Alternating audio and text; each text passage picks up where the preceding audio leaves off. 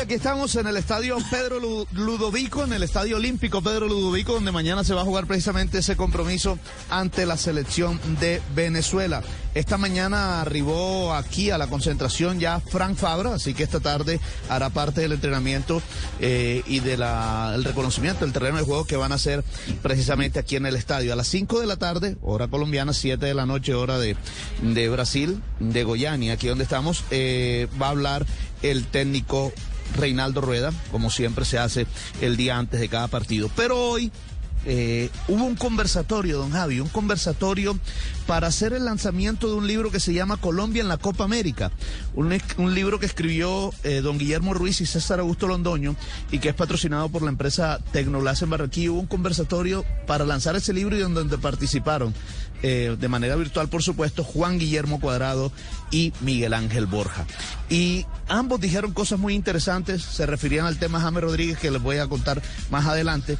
Pero primero, algunas cositas. Cuadrado habló de los referentes y de los capitanes en esta selección Colombia.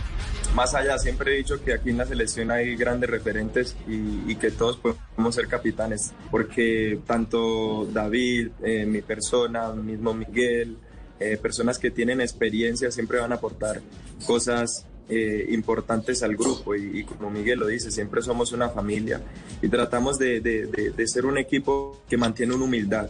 Si Cuadrado le dice algo a, a, uno que es más joven, lo va a aceptar, que si el joven se lo dice a Cuadrado o a Espina, lo vamos a aceptar porque estamos eh, viviendo como, queriendo lo mejor para el equipo y siempre tratamos de llevar como, como ese barco, tratando de mantener como no alguien que, tiene, que se siente más que otro, sino que, somos todos un equipo y que en esa familia eh, necesitamos los unos de los otros. Habló Cuadrado también de su momento más feliz en el fútbol. ¿Cuál fue? No, muchos también, pero yo diría que, que más especial fue mi primer título en Italia con la Juventus, con la Juventus, porque yo obviamente antes con el Chelsea, pero me sentía así tan, tan, tan partícipe porque estaba llegando, no jugué casi, ¿sabes? Aunque también fue, fue bonito, pero más especial con la Juventus porque tuve más participación, pude jugar más, pude hacer goles, entonces te sientes como, como mucho más feliz y ya sacar la bandera ahí eh, de, Colombia, digamos, representando a Colombia en, Italia es, es un orgullo y, me sentí muy, muy feliz en, en ese momento. Bueno, y dice Juan Guillermo Cuadrado que nunca se aparta de ver el fútbol colombiano esté donde esté. Habló de esta final que se viene entre Millonarios y Tolima, pero un tema muy particular, ¿cómo hace Juan Guillermo Cuadrado para ver los partidos en Italia? Mire quién le presta la clave. También tengo compañeros en Millonarios y, y en Tolima Obviamente sigo también eh, los partidos desde, desde, Europa. Aquí tengo la clave del hombre que siempre me la manda. Yo le, y yo le digo, hey, salite que estoy viendo los partidos, no me dejas ver cuando. Entonces, eh, pero creo que lo más importante es que es que haya eh, un bonito partido y que lo podamos disfrutar y obviamente que, que gane el mejor, como dice Miguel. Bueno, y el tema polémico, el tema de James Rodríguez lo volvió a tocar Juan Guillermo Cuadrado en ese conversatorio. Eh, y, y, hoy escuchándolo y viendo el conversatorio, bueno, recordé también lo que dijo Juanjo Buscali ayer aquí en Blog Deportivo, porque mire cómo inicia Juan Guillermo Cuadrado y el dardo a, lo, a la prensa colombiana. La prensa en Colombia es muy amarillista, la verdad. Estos días que yo hablé con que nadie es mejor que todo el equipo o que todos juntos, le hicieron referencia a él. Eh, yo lo estaba haciendo referencia, obviamente, eh, por, por el equipo, porque el profe en ese momento había hecho seis o siete cambios y no era, no era fácil, digamos, ir a jugar eh, contra Ecuador después de todo lo que había pasado. Entonces teníamos que estar aún más unidos y yo me refería a esa unidad en equipo de que todos éramos importantes, que éramos como una banda, les decía yo, y que cualquiera que se salga de, de, de, ahí eh, va a ser más difícil. Entonces era más que todo en eso.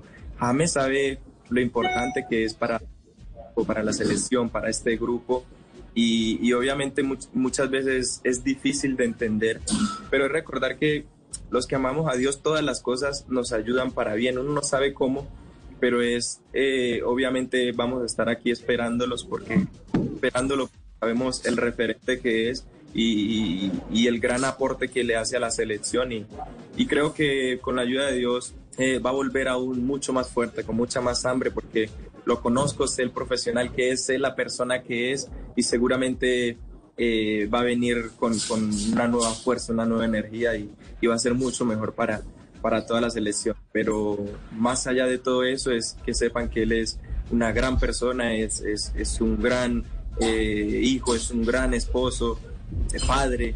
Y, y, eso es lo más importante, no, no, lo, no lo futbolístico, sino lo que es él como persona y nosotros sabemos la clase de persona que es.